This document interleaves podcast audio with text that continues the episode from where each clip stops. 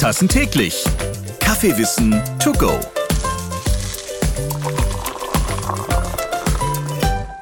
Ist die Kaffeepflanze durch den Klimawandel gefährdet? Ja, auch so etwas beschäftigt mich. Wir leben in einer Krisenzeit und was macht die eigentlich mit unserem geliebten Heißgetränk? Dieser Frage gehen wir jetzt mal nach. Außerdem erfahrt ihr Interessantes über Kaffeegattungen, seltene Arten und Saaten. Ich bin Ralf Potzus und nach dieser Folge werde ich bestimmt einen grünen Daumen haben, denn Chibo-Sprecherin Karina Schneider holt sich jetzt die geballte Botanikwissenschaft im Dienste der Bohne, um meine Eingangsfragen zu beantworten. Hallo Karina und herzlich willkommen mal wieder Dr. Bö. Moin ihr beiden. Hallo Ralf, hallo Karina. Gerhard, wir wollen uns heute mal ganz genau die Nutzpflanzarten und Sorten anschauen und dabei den Kaffee genau unter die Lupe nehmen. Meine Eingangsfrage an dich, ist Kaffee eine gefährdete Art? Da hast du eigentlich schon eine Biologie-Fangfrage gestellt, äh, denn äh, von einer einzigen Art können wir ja bei Kaffee nicht sprechen. Wir haben ja zwei Arten, aus denen wir das ähm, wunderbare Getränk machen können. Das ist einmal Coffea arabica, also unser Arabica, und Coffea canifera, also der Robusta-Kaffee.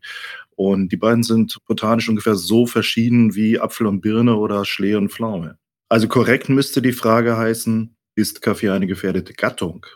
Und dann würde man nur von Coffea sprechen. Also übrigens, wenn du noch mehr über die Verwandtschaftsbeziehungen äh, wissen möchtest, die Kaffeepflanzen gehören zur Familie der Rötegewächse, Rubiaceae. Und dazu gehört übrigens auch eine einheimische Art, nämlich der Waldmeister, Gallium odoratum.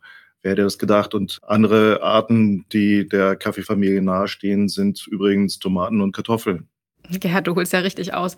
Und darauf wäre ich tatsächlich gar nicht gekommen. Und in dem Zusammenhang fällt mir eine sehr schöne Folge ein, die wir mit Benjamin aufgenommen haben, in dem wir Obst- und Gemüsesorten gegeneinander verglichen haben und er mal raten musste, ist es Obst oder Gemüse? Hört mal rein. Also gut, Verwandtschaft, Gattung, Art und so weiter, das scheinen wir geklärt zu haben. Den Waldmeister hätte ich tatsächlich vom Aussehen mit dem Kaffee so gar nicht zusammengepackt. Lass uns die Botanik kurz verlassen. Wie sieht es denn nun mit der Gefährdung der Kaffeepflanzen aus? Ja, wir haben eine Klimakrise, das lässt sich nicht mehr schönreden. Und da ist natürlich das Problem, dass wir möglicherweise in den nächsten 20, 30 Jahren wichtige Anbaugebiete, die hochqualitativen Kaffee sonst bisher immer garantiert haben, verlieren werden. Zum Beispiel gibt es recht gute Studien, die äh, gezeigt haben, dass in etwa 20 oder 30 Jahren in Nicaragua 70 Prozent der Kaffeeanbaufläche für Arabica wegfallen wird. Wenn das tatsächlich so kommt und es sieht ja momentan nicht so richtig gut aus, was tun wir denn dagegen?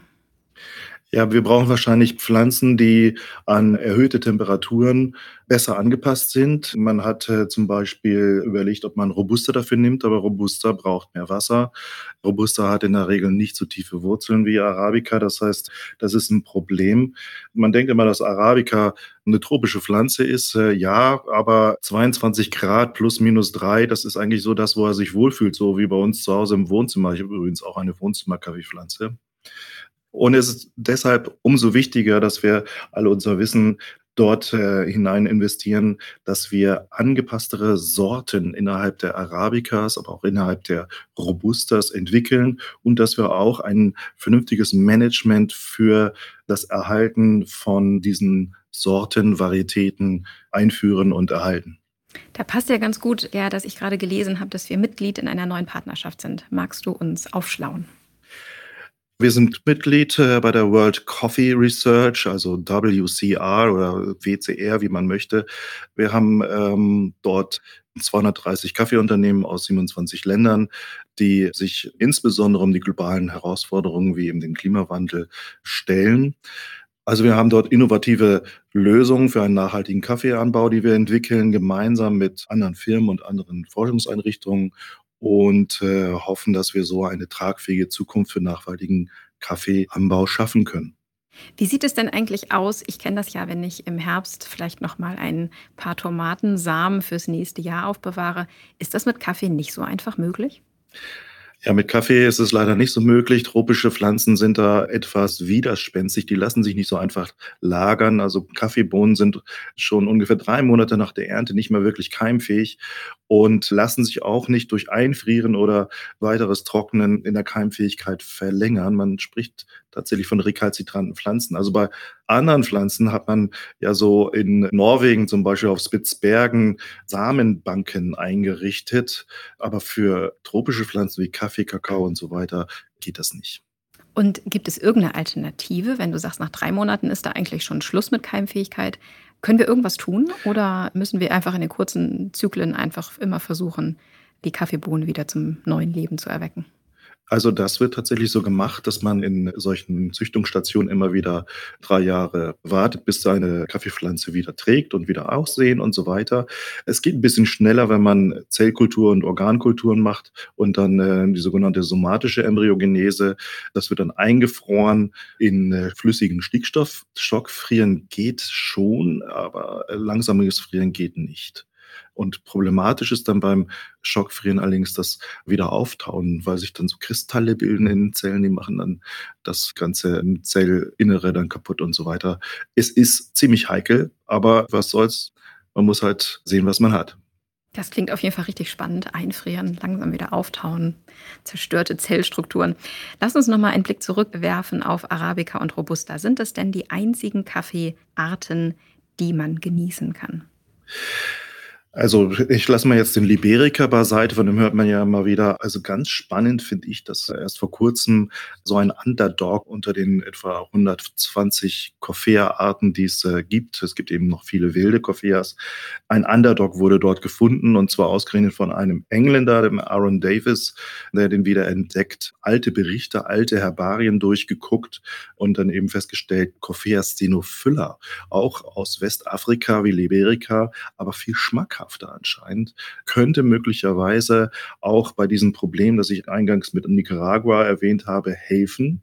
Stenophylla ist nämlich an höhere Temperaturen als Arabica angepasst, kann aber gleichzeitig eine Trockenzeit überdauern, anders als Robusta und es schmeckt fast so gut wie ein Arabica. Also möglicherweise werden wir also demnächst einen dritten im Bunde des Kaffees haben.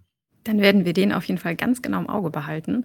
Und ich wäre auch sehr daran interessiert, ob wir vielleicht irgendwann mal Stenofüller verkosten könnten. Ja, noch gibt es ziemlich wenig davon, also immer nur ein paar Handvoll. Aber er soll eigentlich ganz gut tragen und äh, viel produzieren.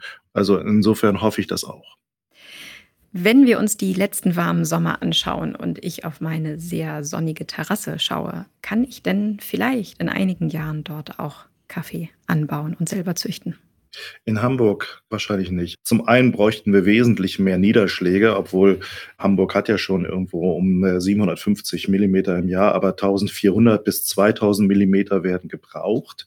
Und wir dürfen ganzjährig nicht unter 5 Grad Celsius sinken. Und noch ist es so, dass die tiefste Temperatur in sechs von zwölf Monaten in Hamburg unter 5 Grad Celsius liegt. Also die nächste Kaffeeplantage ist meines Wissens, und da will ich mal das wunderschöne Gewächshaus der Gesamthochschule Kassel in Witzenhausen ausnehmen, meines Wissens die nächste Plantage hier in Gran Canaria. Dann ist das auf jeden Fall auch mal eine Reise wert.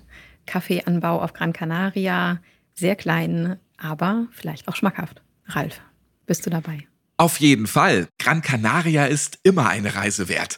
Schon wegen der Sonne da. Vielen Dank, Karina und Dr. Bü, für diese interessanten Kaffeeanbau-Ausblicke. Und liebe Grüße an die Gesamthochschule Kassel in Witzenhausen. Kein Witz, da gibt's eine Mini-Kaffeeplantage. Solltet ihr zu Hause eine eigene kleine Kaffeepflanze haben, wie Dr. Bü, dann hegt und pflegt sie gut. Wir haben ja gehört, dass sie sich durchaus in der eigenen Bude wohlfühlen kann. Draußen wird's in den nächsten Jahren schon eine Runde ungemütlicher für sie. Am besten jetzt eine extra Portion Kaffeegenuss gönnen und sich auf die nächste Podcast-Folge freuen. Da gibt's dann auch wieder geballtes Kaffeewissen. Bis zum nächsten Mal. Fünf Tassen täglich. Kaffeewissen to go.